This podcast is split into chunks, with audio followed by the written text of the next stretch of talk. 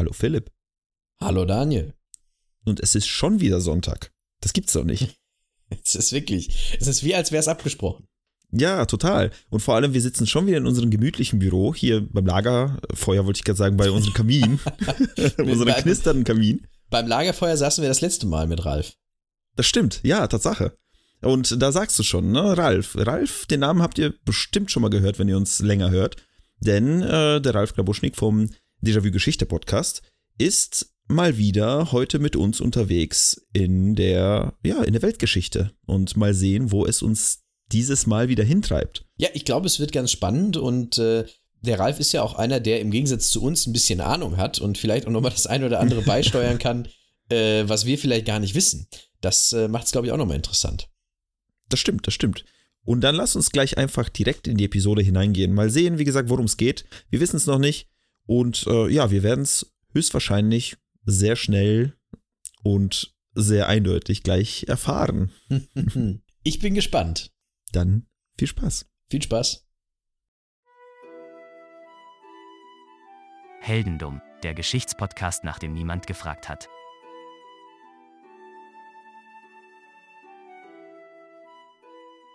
Hallo Daniel. Hallo Philipp. Hallo Ralf. Hallo Philipp. Hallo Daniel und Ralf. Hallo Philipp und Daniel. Hallo äh, Ralf und Philipp. Oh, wir haben es hingekriegt. Das läuft. Wir haben es geschafft. Es, es, hat wunderbar funktioniert. Besser als letzte Woche. Äh, herzlich willkommen zu einer neuen Sonderfolge Heldendum. Und es ist tatsächlich die letzte. Wir gehen tatsächlich aufs Ende zu. Es ist der vierte Advent. Und das Jahr neigt sich dem Ende zu. Heiligabend ist nächste Woche, dann ist Silvester und dann ist auch schon wieder das neue Jahr angebrochen. Und wir sind in unserer letzten Advents-Bonusfolge und zu Gast ist aus dem Déjà-vu-Geschichte-Podcast Ralf Grabuschnik. Ja, hallo. Äh, happy Advent und so. ja, frohe Weihnachten ist es ja noch nicht. Ich weiß nicht, ja, keine Ahnung. Ähm, happy Halloween. Der Ralf war ja schon mal bei uns, auch in dieser Staffel war er schon bei uns, und zwar als wir über das besoffene Bataillon gerend, äh, gerendert, geredet haben. Haben wir nicht die Staffel sogar eröffnet damit? Oder bin ich da? Ich glaube, das war die nee, zweite bei uns. Das war die zweite. Ah, genau, schade. das war die zweite. Schade. Und ähm, obwohl es ist, es spannt den Bogen schon ganz gut, das muss man schon sagen. Und äh, wer sich erinnert, weiß, der Ralf ist der einzige von uns dreien hier, der zumindest ein bisschen Ahnung hat, mhm. der äh, wirklich äh, zumindest weiß, wovon er redet, wenn es um Geschichte geht. Wir äh, glauben uns da so Halbwissen zusammen meistens. Ähm, und das tun wir auch heute wieder. Und äh, das basiert aber auf etwas, äh, was der Ralf schon gemacht hat. Nämlich vor fast drei Jahren hat er mal eine Podcast-Folge gemacht. Äh, dazu wird euch der Daniel gleich ein bisschen mehr erzählen. Äh, über das Thema, über das wir heute auch reden, denn wir wollen ein bisschen darauf aufbauen. Und zwar gehen wir zurück ins 14. Jahrhundert. Daniel, Sag doch mal, wie es aussieht. Äh, ja, Ralf, du erinnerst dich bestimmt, du hattest ja, wie gesagt, diese eine, eine Folge über den Timur Lenk gemacht, den äh, großen Fürsten, der sich gedacht hat, ich möchte das mongolische Reich nochmal quasi unter meiner eigenen, äh, weiß nicht, stählernen Faust äh, nochmal auferstehen lassen. Ne? Ja, ich kann mich dunkel erinnern, aber du unterstellst mir hier mehr Wissen über mich im Jahr 2019 äh, als zutrifft. Aber so grob kann ich mich erinnern, ja. Also ganz einfach, um das so ein bisschen ins Gedächtnis zu holen, für, also für die, die noch, die die Geschichte gar nicht kennen, ne? Show Verlinkung, da ist auf jeden Fall die Episode von, von Ralf. Äh, ich fasse nur ganz kurz zusammen, was der Ralf uns damals so erzählt hatte. Ne? Also so ganz, ganz grob. Und es ging, äh, wie gesagt, um diesen Timur, wie ich schon gesagt hatte, der hatte, äh, ja, der war, der war Mongole und wollte diese ganzen, ja, er wollte das mongolische Reich nochmal neu, äh, quasi äh, mongolisches Reich, äh, Reich remastered quasi. äh, wollte diese ganzen Stämme zusammenführen und unter seiner eigenen äh, Herrschaft das Ganze ja fortführen. Und er hat auch äh, sehr viel Ärger gemacht in der Welt. Ne? Der hat irgendwie ähm, gegen Persien, gegen Georgien, gegen Russland, Ägypten, also damalige Russland, Ägypten, Syrien, Os Osmanisches Reich, sogar in Delhi war, der hat sogar, äh, beziehungsweise in Indien war er, Delhi hat er erobert. Er hat viel, viel, viel Ärger, viel Tod und, und Elend hinterlassen. Der ist dann irgendwann mal 1405 verstorben. So, das ist, das sind so die, die Eckdaten. Der hatte 1402 ist einer seiner Enkel verstorben und der hat sich dann gedacht, ey, das ist mein Lieblingsenkel, dem baue ich ein Mausoleum. Hm. Und irgendwie hat sich dann, äh, das Mausoleum war nicht fertig, bis er selbst gestorben ist. Und dann hat man ihn quasi trotzdem in das unfertige Mausoleum gesteckt, hat man das fertig gebaut. Und da war die Geschichte von, von ja, Timur eigentlich zu Ende. Und das ist jetzt eigentlich unser Startpunkt. Unser Genau, Startpunkt. da geht's los. Ralf, bei dir ging es zu Ende mit dieser Geschichte und wir haben dich, wie gesagt, dazugeholt, weil wir uns gedacht haben, ist es, ist es für dich ähm, oder hast, hast du dich damit weiter beschäftigt, was danach noch möglicherweise passiert ist in diesem Mausoleum, mit diesem Mausoleum? Oder hast du da gar nicht äh, weitergeguckt? Denn es ist, man muss zugeben, das Thema, wo wir reingehen, ist weniger Geschichte und mehr, ja, mehr Heldendumm. Das mag ich ja. Nee, habe ich nicht. Also ich, ich habe so noch ein paar Sachen im Kopf, was danach so war. Wir haben ja im Vorgespräch schon geklärt, darum geht's nicht. Also ich weiß, dass da ja dann auch noch mal irgendwie ein Großneffe von, von Timur nach Indien ist und da das Mogulenreich und so gegründet hat im 16. Jahrhundert. Also so ein paar Dinge, aber nee, keine Ahnung. Aber ich möchte dich ganz kurz äh, nicht korrigieren, aber ich möchte schon mal vorwegschicken, dass äh, zu sagen, dass Timur ein Mongole war, das wird uns äh, Hate einbringen in den großen Weiten des Internets. Ich habe, ich pack meine Episoden ja auch immer auf YouTube so im Nachhinein. Mit so Standbild und so, ne? Und YouTube hat ja eine äh, berühmt-berüchtigt nette Kommentarzeile. Da wir auch äh, zivil, ja, zivilisiert zu. Prinzipiell sehr angenehm, sollte man sich lange dort aufhalten. Und äh, dieses Video von mir, ich weiß es nicht, hat glaube ich inzwischen so an die 100 Kommentare, obwohl es irgendwie, weiß ich nicht, vielleicht 2000 Views oder so hat, was auch krass ist eigentlich dafür. Und die Leute betteln sich einfach nur, das sind halt dann so Leute, die entweder usbekische oder türkische oder turksprachige oder, oder russische Namen haben. Und die betteln sich dann darum, äh, ob der jetzt ein Mongole war oder ob er doch vielleicht ein Türke war oder ich weiß nicht was war. Ähm, das ist nicht so geklärt, glaube ich, also unter den Nationalisten dieser Welt. W- Wollen die den bei sich ins Lager holen oder, oder sagen sie, mit dem wollen wir nichts zu tun haben? Die wollen den unbedingt im Lager haben. Äh, die, so. die stehen da richtig drauf. Das ist ein Held. Und ähm, ja, also in Usbekistan ist er, glaube ich, wirklich so ein bisschen ein Staatsheld. Hm. Aber ähm, ja, das ist nicht so ganz äh, nicht so ganz klar anscheinend in nationalen Kreisen. Wollte ich Klingt nochmal ja- erwähnt haben. Nee, es ist super, ist auch, äh, es ist ganz, ganz interessant, weil Guter da würde ich sogar, da würde ich sogar jetzt eine Brücke schlagen, weil das klingt ja so ein bisschen so dieses, hey, wir wollen den unbedingt haben, Nationalheld und so weiter, klingt so ein bisschen auch wie äh, Vlad, äh, ne, wie, äh, der, der war ja, also in, im rumänischen äh, Gebiet, Gebiet sage ich schon, rumänischen äh, Sprachraum äh, ist, ist er ja auch als, als Volksheld irgendwie gefeiert, weil er auch gegen die Osmanen gekämpft hatte ähm, und ich, ich finde das so interessant, weil äh, auch, auch der, äh, sag mal, wenn ich jetzt so drüber nachdenke, ne, du hast ja, glaube ich, sogar bei Timur äh, angesprochen, dass er wohl angeblich irgendwie aus den Knochen und Schädeln seiner Opfer Türme oder irgendwelche, irgend, irgendwelche Sachen gebaut hat. Ja, äh, also die, die Quellenlage ist fragwürdig, aber die Geschichten gibt's ja. Genau, Äh, genau. Und Ich glaube, es waren 30 Türme. 30 Türme aus Knochen nur an einer Stadt oder so. Ja, ja. Schon nicht ohne. Nicht genau. so schlecht, ja, kann man machen. das, das Dracula, glaube ich, auch, also Dra nicht der, der, der, der, der- Roman der. Dracula, sondern Mhm. der Vlad, ne, äh, ist ja auch äh, nicht weit weg, was, was das angeht, ne, was äh, Stapeln von, ähm, sag mal, menschlichen Überresten. Der angeht. ist, der ist benannt danach. Ich, ich meine, ich spreche ja kein Rumänisch, ne? aber Zepes, so sein Nachname oder de facto Nachname, was auch immer, das heißt ja irgendwie der Pfähler. ja, ja, genau. Also da hast du es halt echt geschafft, wenn du es so heißt. Weißt du, bei dir wird man sagen, Ralf der Podcaster, ne? ja, ah, ich glaube, so, ich meine, ein paar Jährchen habe ich ja vielleicht noch auf diesem Planeten. Vielleicht kann ich da noch was machen. Kannst auch der Pfähler werden, ne? Vielleicht kann ich Der der Pfähler. Pfähler werden. Ralf der Kannst der Pfähler. Pfälzer werden, können wenn du umziehst. Oh Gott, nee, das halte ich nicht aus. Ähm, ich habe ja, ich ja gerade irgendwie mit äh, Amish mich auseinandergesetzt und da dieses komische Pennsylvania Dutch, was ja quasi Pfälzisch ist, mir da und angehört. Nee, das, das packe ich nicht. Aber ich muss eine Sache sagen, um nochmal auf diesen Podcast zurückzukommen, ähm, wo äh, das Leben von Timur dann auch erläutert wird. Äh, du äh, sagst am Ende etwas, und das ist mein, das, was ich, das, was ich am meisten mitgenommen habe aus diesem Podcast, nämlich, dass das Wort Mogul tatsächlich daherkommt, von diesen Mogulen, die da äh, Land hatten.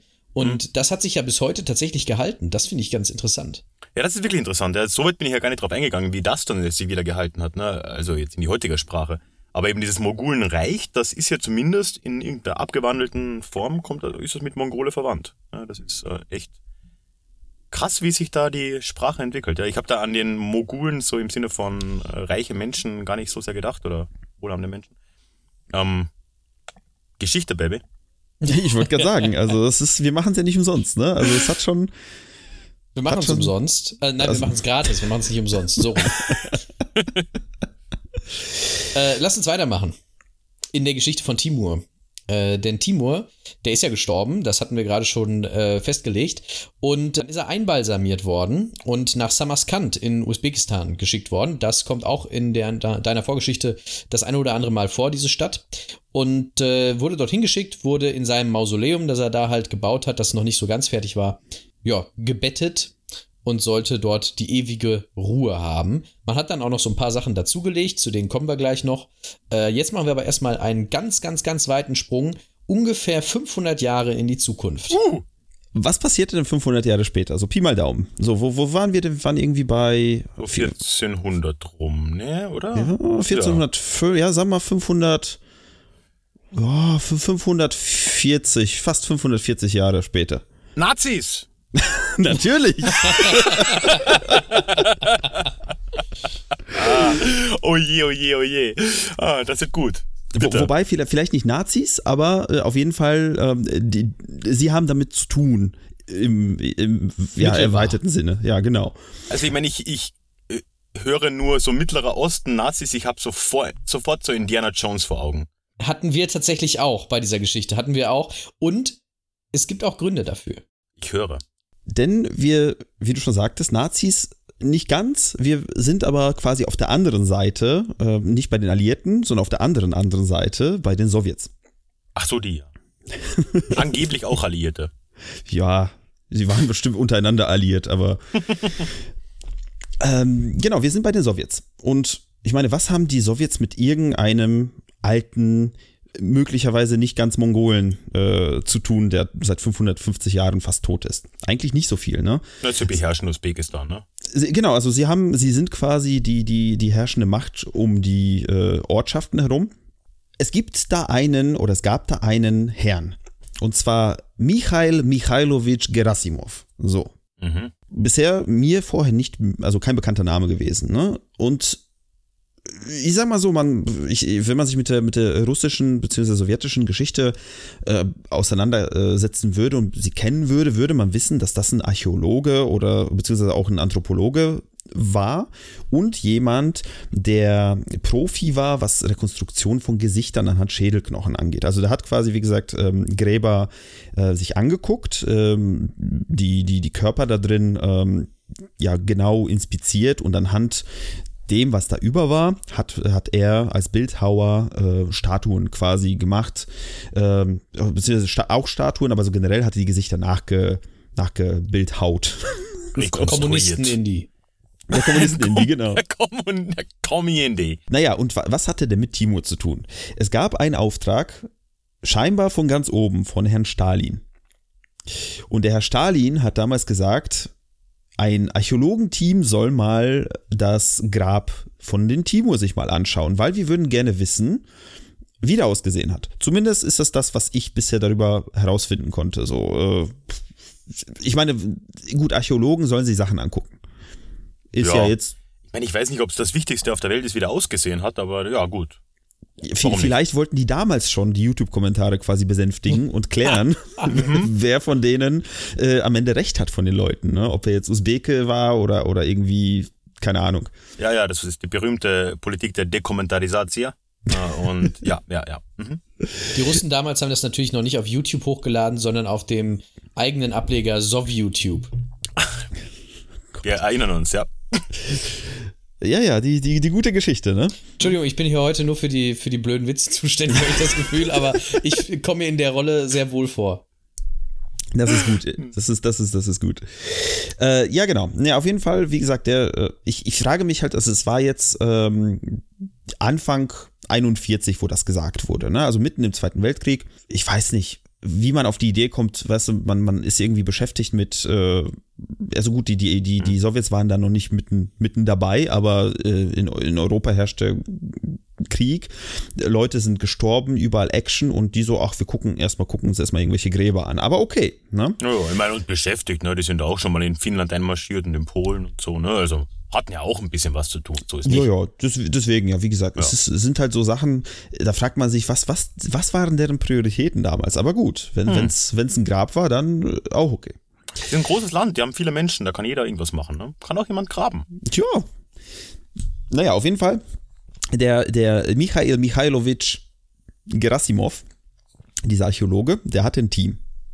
Und in seinem Team, oder beziehungsweise in dem Team, was losgeschickt wurde zu diesem Grab, waren auch ein paar andere Leute dabei.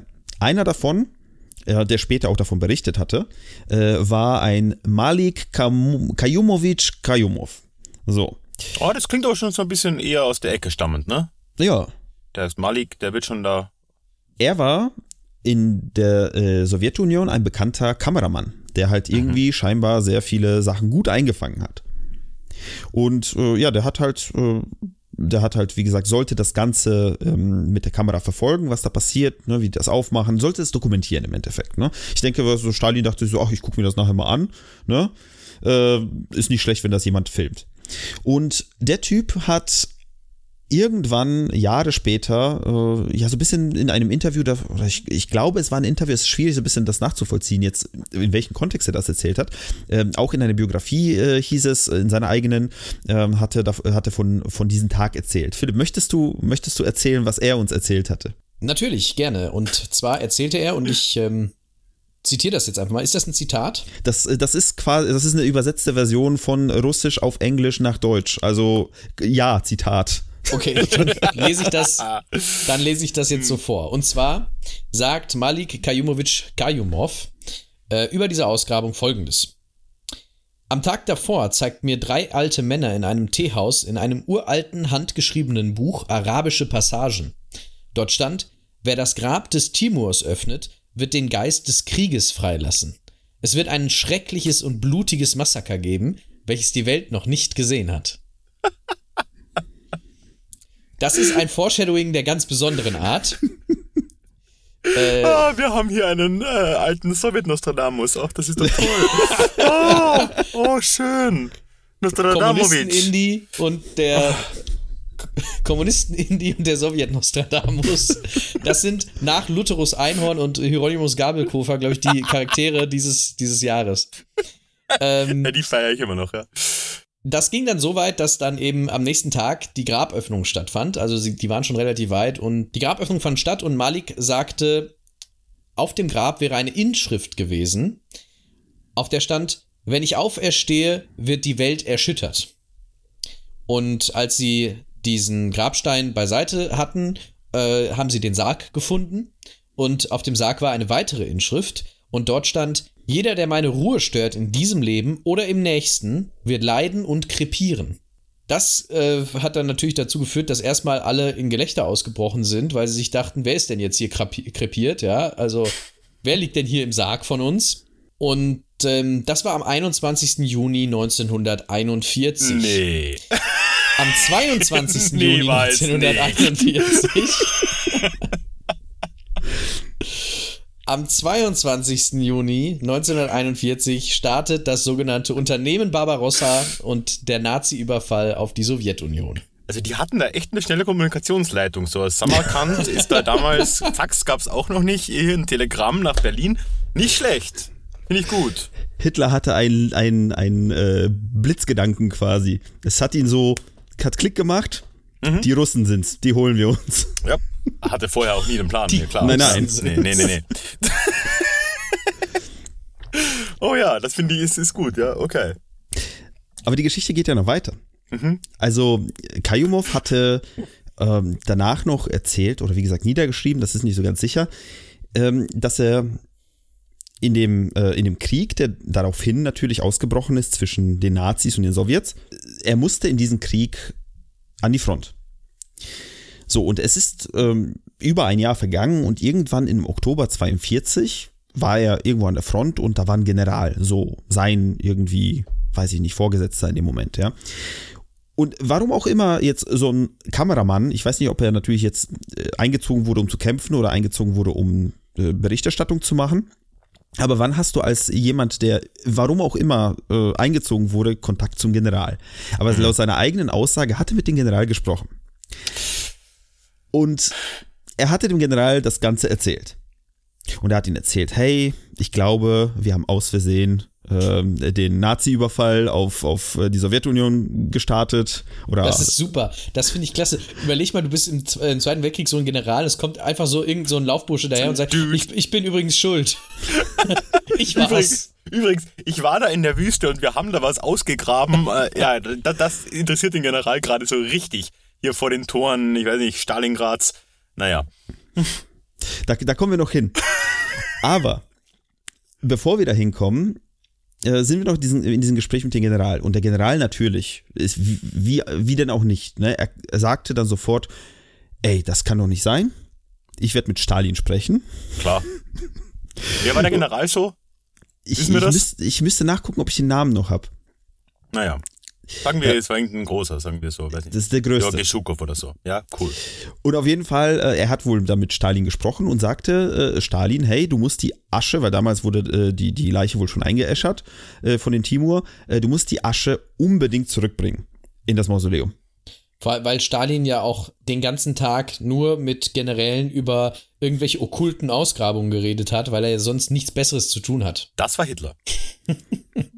Da haben wir noch vielleicht noch ein, ein Leckerbissen im Anschluss. Richtig, Oh. richtig. Noch mehr Indiana Jones. Ja, äh, naja, wir, wir waren gerade im Oktober 42 und im November scheint Stalin wohl dann sich gedacht haben, hier, ich habe ja nichts zu tun, ne, wie wir schon gesagt haben. Ja, Ähm, Stalingrad ist super unter Kontrolle. November. kriegen wir, kriegen wir alles hin, kriegen wir alles hin, aber packt mal die Asche von Timur und schickt sie zurück ins Mausoleum und macht dann cooles, so, ein- so ein islamisches, traditionelles Begräbnis. Einfach damit das alles quasi wieder rückgängig gemacht wird. Ne? So, wann wurde das Ding gemacht? Was meinst du? Äh, Ich würde mal sagen, am 7. Mai 1945. Tatsächlich ein bisschen früher. Schade. Tatsächlich ein Am bisschen früher. 28. April.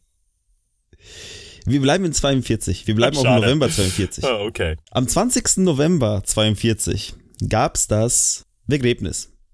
Das ist ungefähr derselbe Tag, als die Russen in Stalingrad zurückgeschlagen haben Hm. und gesagt haben, hey, wir machen die Nazis jetzt fertig und wir erobern uns quasi bis nach Europa zurück. Zufälle gibt's. Scheinbar. Ah, ja, äh, ich, ich behalte mir noch mal meinen mein Kommentar, äh, was die Quelle vom guten Malik angeht, zum Schluss. Reden wir weiter. Tatsächlich äh, gibt es auch wirklich Zweifel daran, ob das alles so stimmt. Äh, einer äh, ist ein besonders äh, klarer Zweifel, nämlich, dass sich im Nachhinein herausgestellt hat, dass äh, Malik zumindest äh, in Sachen des Datums äh, gelogen hat, denn äh, die Graböffnung fand nicht am 21. Juni statt, sondern schon am 16. Juni. Also es war nicht direkt der Tag davor. Und das äh, Begräbnis war zwar am 20. November, aber die Konteroffensive war ja eigentlich schon einen Tag früher zum ersten Mal erfolgreich. Äh, deswegen, so ganz passt es nicht zusammen, aber die zeitliche Nähe ist durchaus bemerkenswert. Ähm, allerdings kommt noch ein weiterer Punkt hinzu. Es gibt nämlich auch Fotos von dem Grab, äh, die gemacht worden sind, aber es gibt dort äh, keine Inschriften oder ähnliches, von denen Malik berichtet hat. Und auch im äh, Expeditionsbericht sind äh, da keine Sachen in diese Richtung äh, vermerkt. Es gibt allerdings wieder einen Punkt, der das vielleicht doch noch etwas realistischer erscheinen lässt, denn äh, die Männer, die dort mitgearbeitet haben bei dieser Ausgrabung und vor allem die Männer, die äh, Malik dieses Buch gezeigt haben, äh, die schien es zu geben und äh, auch andere Mitglieder der Expedition konnten sich daran erinnern und ähm, erzählten im Nachhinein, dass in dem Buch stand, dass großes Unglück allen geschieht, die das Grab anfassen. Und es war ein sogenanntes, ich weiß ehrlich gesagt nicht, wie man es ausspricht, ein Yangnon, äh, ein Buch über Sagen und Helden, äh, das aber auch noch relativ neu war, also jetzt nicht aus dem 14. oder 15. Jahrhundert stammte. Deswegen sind ein paar Zweifel jetzt nicht unbedingt unberechtigt an der Geschichte, die Malik erzählt hat, aber trotzdem eine spannende zeitliche, ein spannender zeitlicher Ablauf. quasi der, der große Fluch, den man über die Welt äh, ja, gelassen hatte, äh, den es gar nicht gab. Ne? Also es Wobei ist, ja schon ein egozentrischer Fluch, ne? Über die Welt gelassen ist jetzt groß gesagt hier 1941, da war schon die ganze Welt im Krieg außer die Sowjetunion. Da war eh alles ziemlich im Arsch. ja gut, aus der Sicht des Sowjets war natürlich Kacke, ne? Ja, nee, klar. Ich meine, da hat es gerade noch gemütlich ausgesehen, ne? Das stimmt, das stimmt. Naja, auf jeden Fall, äh, um, um das Ganze quasi, äh, ja, um den Bogen zu spannen. Äh, ich, ich glaube, ich weiß, auch wenn du drüber gestolpert sein solltest, über diese ganze Geschichte, weiß ich, warum es in deiner Folge nicht äh, auftauchte. Ich bin tatsächlich nicht drüber gestolpert. Ist auf jeden Fall, äh, ja, wie gesagt, sind sehr, sehr seltsame Kombinationen an, an Zufällen und an irgendwelchen Geschehnissen, die eigentlich gar, gar nicht zueinander passen, so wirklich. Ne? Wie gesagt, paar Tage vor, paar Tage nachher, Pi mal Daumen, so, ja, das hat währenddessen irgendwo stattgefunden. Aber ich finde es so schön und das ist, äh, weswegen, äh, oder wo, wo, was unser Überthema von, äh, von diesem Gespräch hier sein wollte, als wir im Vorgespräch, also Philipp und ich schon vorher darüber gesprochen hatten, wir haben uns gedacht, es wäre interessant, zu, also zwei Sachen wären interessant. Es wäre interessant zu, äh, zu herauszufinden für uns quasi, warum der Zweite Weltkrieg so krass von diesen okkulten, äh, mysteriösen Sachen so geprägt war, hier und da, speziell bei den Nazis, wie du schon mhm. gesagt hattest, ne, jetzt scheinbar auch bei den, bei den Sowjets so ein bisschen. Und B, wie geht man, und das ist nämlich so eine, so eine kleine Frage an dich, wie geht man an sowas am besten ran, wenn man sagt, hey, ich habe jetzt nur so Halbquellen, lasse ich das komplett weg oder äh, spreche ich darüber in genau so einem Kontext, wo man sagt, so, hey, das ist eigentlich doch alles Schwachsinn, oder? Oh ja, ähm, oh, die erste Frage ist mega schwer. Ich, ich weiß es einfach nicht. Also ich kann es dir nicht sagen. Ich würde erstmal vorwegstellen, dass ich glaube, so dass dieses Okkulte, was ja bei den Nazis ein bisschen bekannter ist, ähm, ist, glaube ich, auch ein bisschen aufgebauscht worden im Nachhinein glaube, das war halt so ein Kreis an Menschen. Hier Göring erst, an erster Stelle, wenn mich alles täuscht, der da äh, sehr Bock drauf hatte. Und dann gab es natürlich noch ein paar andere Leute und dann gab es noch viel, viel mehr Leute, die halt sich erhofft haben, indem sie da halt mitspielen und da quasi, ja, das auch so ein bisschen nach vorne treiben, dass das ihrer Karriere gut tut. Ich weiß gar nicht, inwiefern man sagen kann, dass die Nazis jetzt sonderlich äh, begeistert waren vom Okkulten. Ähm, kann man zumindest debattieren. Weiß ich nicht, aber es, wenn wir das akzeptiert mal so annehmen, kann ich dir keine Antwort geben, warum das so war. Ich habe keine Ahnung. Vielleicht, vielleicht ist es so ein bisschen einfach in unserem Zeitgeist jetzt heutzutage, einfach wegen Indiana Jones, wegen irgendwelchen anderen Sachen, wo wir das einfach quasi das eine mit dem anderen verbinden. Und da gibt's halt diese Häppchen, ne? Mhm. Wo man jetzt zum Beispiel, wir hatten, äh, zufälligerweise sind wir drüber gestoßen, da gab's äh, in, in, ich glaube, bei Prag, in Tschechien, gibt's äh, die Burg Huska. Ich weiß nicht, mhm. ob, ob die dir was sagt. Ähm, da äh, der Legende nach gibt es ein sehr tiefes Loch, was direkt in die Hölle geht, in die Unterwelt. Ah, so, und da hat man dann ein Kloster drauf gebaut und, weißt du, halt so eine Sage, ne? Komischerweise hat da Himmler aber seine Leute hingeschickt. Ah, Himmler war's. Oh. Wegen diesen Hexen-Sonderauftrag. Äh, mhm. Also solche Geschichten. Also so, wo man sich denkt, so, okay, warum? So, was, äh, wa, wa, was habt ihr euch dabei gedacht? Das Leute? denkt man sich bei Nazis generell ganz häufig. Warum? Ja, aber das nochmal, also ich sag mal so, das, das eine kann man so ein bisschen nachvollziehen, weißt du, dieser ganze mhm. Hass und so weiter, also was ist nachvollziehen? Man hat mittlerweile aufgearbeitet, wie das zustande gekommen ist, so meistens. Äh, aber so diese ganzen, dieses, wie gesagt, Hexen-Sonderauftrag, ne, als ich das gelesen habe, davon habe ich vorher noch nie was gehört, ne, so klar, so auf N24 irgendwie so eine Doku, ja, ja, ne, ähm, aber so dieses, wir gehen jetzt auf der Suche nach. Ich weiß doch nicht, weiß, in welchen Kontext ich das setzen sollte. Ja. ich weiß es auch nicht. Ich meine, es ist schon klar, es gibt halt so eine gewisse, heute würde man sagen, Marketing-Schiene, die die Nazis gefahren sind. Da war halt schon irgendwo auch sowas. Die PR. Die, sowas, ja, dieses alte germanische und noch vorgermanische indoeuropäische Ding, ne? Ich meine, deswegen hat man auch das Hackenkreuz genommen und bla bla bla. Ja, okay, vielleicht, aber dass das jetzt irgendwie Grund genug wäre, da irgendwie so ein, so Müll zu, zu produzieren, ähm, kann ich mir auch nicht wirklich herleiten. Ja, ich schätze mal, es war vielleicht einfach so ein, so ein Substrater der, ähm, der Nazi-Bewegung, die halt da wirklich auch vielleicht dran geglaubt haben ich würde es jetzt nicht übertreiben wollen. Ich glaube nicht, dass mhm. das jetzt irgendwie sowas äh, Leitendes war.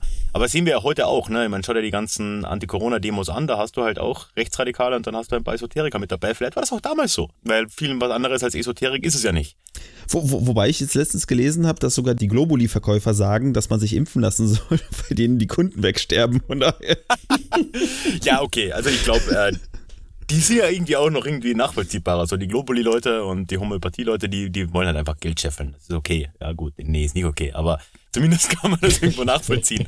Aber äh, ja, also ich glaube jetzt so die, die Menschen, die irgendwie von, ich weiß nicht, äh, Chemtrails und wahrscheinlich werden inzwischen Impfstoffe über, über, über Wolken verteilt oder ich weiß es nicht, ne? Ist ja, ist ja auch egal. das ist jetzt nicht Generell, so weit weg. Die, die Chemtrail-Bewegung hat, hat, sehr nachgelassen jetzt in der Corona-Zeit. Es ist eine Schande. Es ist eine, ja. Die waren da was dran. Die und waren da wirklich haben was dran. Die, ja. die Flat Earther auch. Die haben auch extrem nachgelassen. Ich bin sehr enttäuscht. Ja, ja, zu Recht.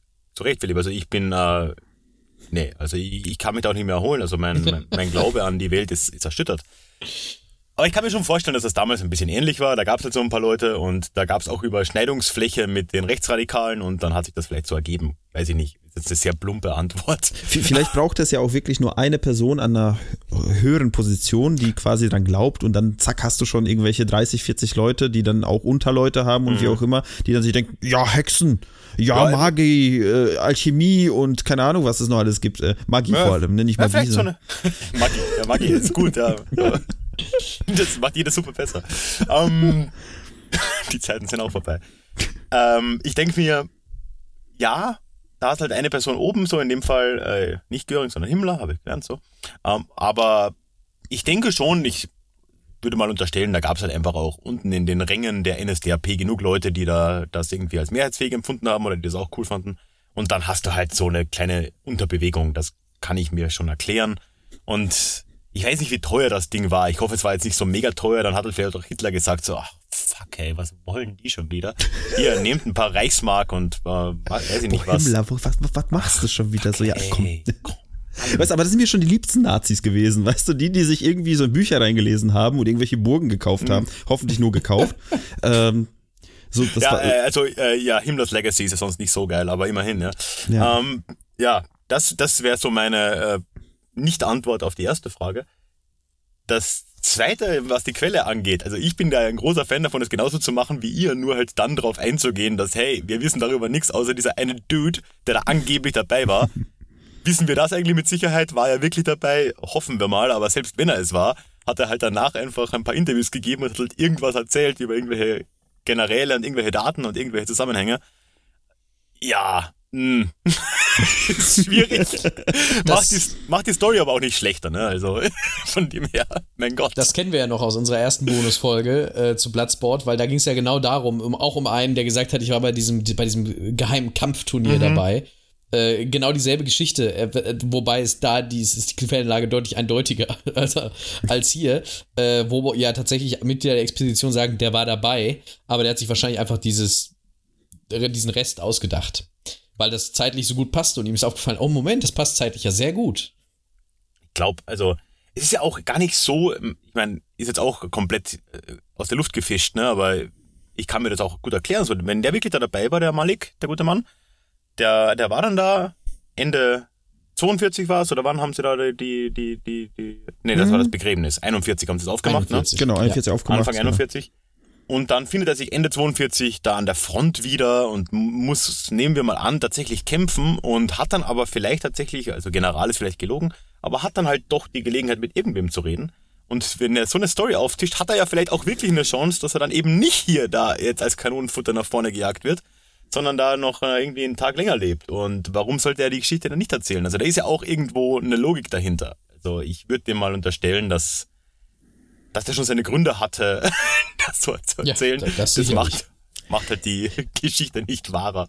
Das stimmt, das stimmt. Aber es gibt, äh, gerade im Zweiten Weltkrieg, habe ich festgestellt, ähm, gibt es sehr viele solcher Geschichten, die so wirklich irgendwie keine Belege haben, ne, aber man erzählt sich mhm. von, von Leuten. Es gibt, das ist auch so eine, so eine Geschichte, die ich eigentlich zu einer Folge machen wollte bei uns im Podcast, die, wo ich aber nichts dazu gefunden habe. Ne. Es gibt quasi drei Sätze dazu ähm, mhm. von diesen einen koreanischen Soldaten, der irgendwie äh, im Zweiten Weltkrieg gegen müsste lügen, ich glaube, gegen die Russen gekämpft hat oder äh, von den Russen auf jeden Fall irgendwie mitgenommen wurde. Äh, dann äh, haben die Russen den eingesetzt, sollte er gegen die Deutschen kämpfen. Ähm, dann hatte er quasi für die Russen gegen die Deutschen gekämpft, haben die Deutschen gefangen genommen und dann sollte er für die Deutschen gegen die Amis kämpfen und dann haben die Amis ihn gefangen genommen und mitgenommen und dann musste er für die Amis kämpfen. Das ist so, so kompletter Schwachsinn. Ne? Es gibt ein Foto von einem asiatischen Typen in, ich glaube, in der Nazi-Uniform. So. Und darauf basiert die ganze Geschichte. Das ist die einzige Quelle. Da weiß man noch nicht mal, ob die Person wirklich ist ja- dieselbe ist. Das ist ja auch ein Bullshit, weil es gab ja, glaube ich, sogar ein kleines Bataillon an Japanern, die in deutschen Uniformen gekämpft Ja, ja. haben. Also das, die Fotos findest du gleich mal. Ne? Also das Richtig, richtig, richtig. so. Oh Gott, ja, das ist krass. Nee, ich glaube, es ist halt auch so ein, so ein Moment, ne? so ein Weltkrieg oder generell halt, egal welcher Krieg, ne? ist halt auch ein Moment, wo für viele alltägliche Sachen dann plötzlich Quellen fehlen. Und, äh, oder vielleicht gab es damals, hat es vielleicht noch jemand niedergeschrieben, aber dann wurde halt viel zerstört oder viel geraubt und viel irgendwie hat halt den Besitzer gewechselt. Und dann hat man plötzlich für ganz viele alltägliche Dinge gar keine Belege mehr und dann kann man halt auch viel erfinden. Ich glaube, das begünstigt das, das halt auch einfach ein bisschen. Ne?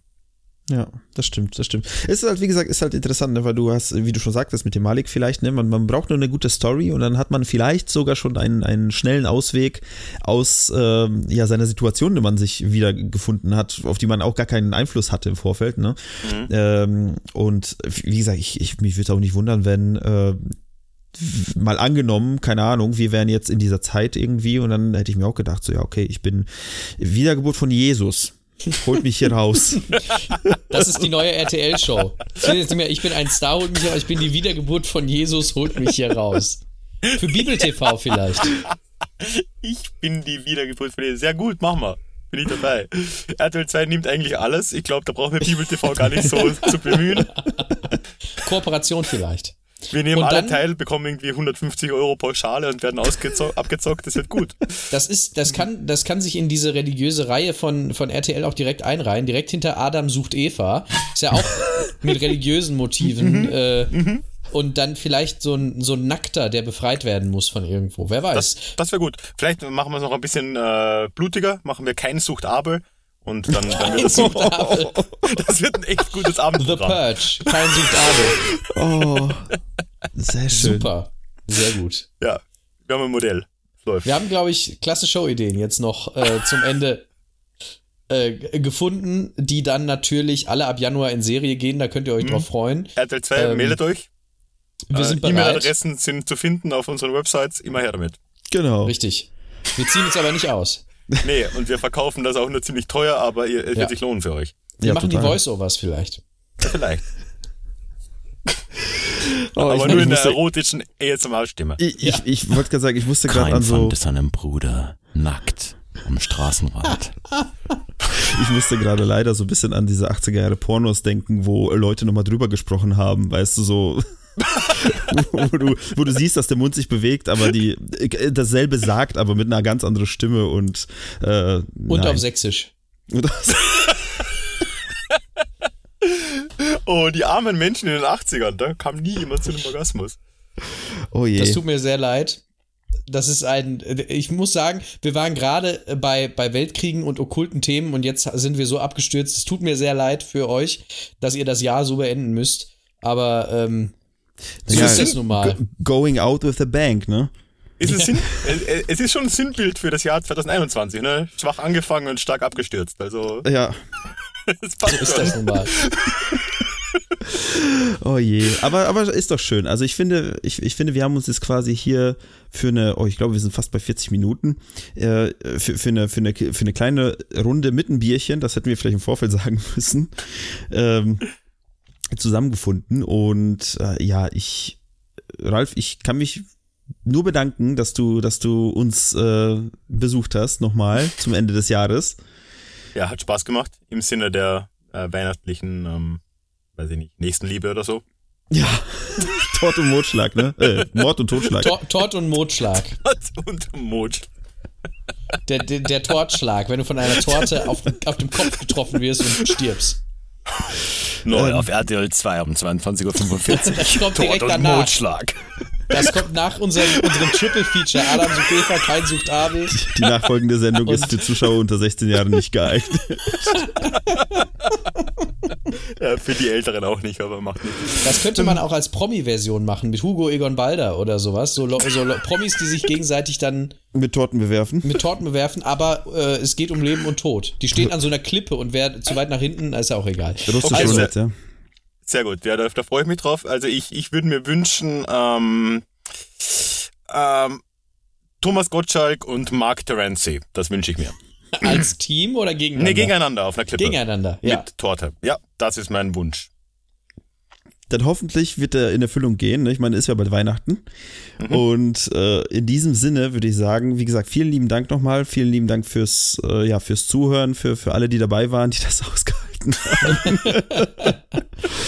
und äh, ja, wir sehen, hören uns im nächsten Jahr. Und in der Zwischenzeit gibt es ja noch ganz, ganz viel Zeug beim Ralf in Feed, wer den noch nicht hört, bei Déjà-vu Geschichte Podcast. Hört da rein, guckt es euch an und äh, ja, ma macht Sachen mit Ralf.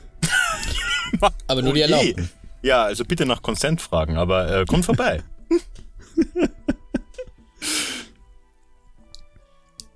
Damit, Dankeschön, guten Rutsch. Macht es gut.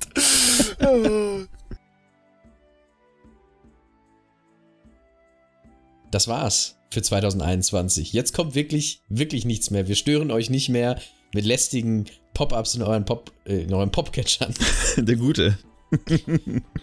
in euren Podcatchern. Äh, zumindest nicht mehr dieses Jahr. Und äh, wir wünschen euch schöne Weihnachten, wenn ihr es feiert und einen guten Rutsch ins neue Jahr, wenn ihr den äh, denn zelebriert. Ich glaube, wir haben ein bisschen was rausgehauen dieses Jahr. Wir haben vielleicht an letzter Stelle noch euch noch mal zu danken. Äh, es war ein, ein tolles Jahr. Es sind ganz, ganz viele von euch dazugekommen. Äh, schöne Grüße an dieser Stelle nochmal. Ja, auch von mir lieben, lieben Dank. Ihr seid mittlerweile so viele und ich frage mich jedes Mal, warum. Warum? ist- ja. Und wir, wie? wir warum, wie und äh, wann vor allem. Ne? Nein, Wann, es, ja. ist, es ist einfach, es ist einfach großartig. Äh, Wir machen diesen Podcast aus, ja, aus Spaß an der Freude im Endeffekt. Wir haben da, wir machen es einfach und dass da plötzlich sich so viele Leute hinten rangehangen haben, um das am Ende auch wegzuhören. Wie gesagt, vom, vom ganzen Herzen einfach vielen lieben Dank. Und äh, wie der Philipp schon sagte, äh, genießt die Feiertage, die noch übrig sind nach dieser Veröffentlichung. Äh, passt auf euch auf und beim Silvestern. Beim Silvestern, ja, ist auch gut. Oh, Äh, schöner Name. Ja. Und lasst euch nicht, ja, lasst euch nicht ärgern und äh, wir hören uns nächstes Jahr. Wir hören uns nächstes Jahr. Bis dann. Bis dann.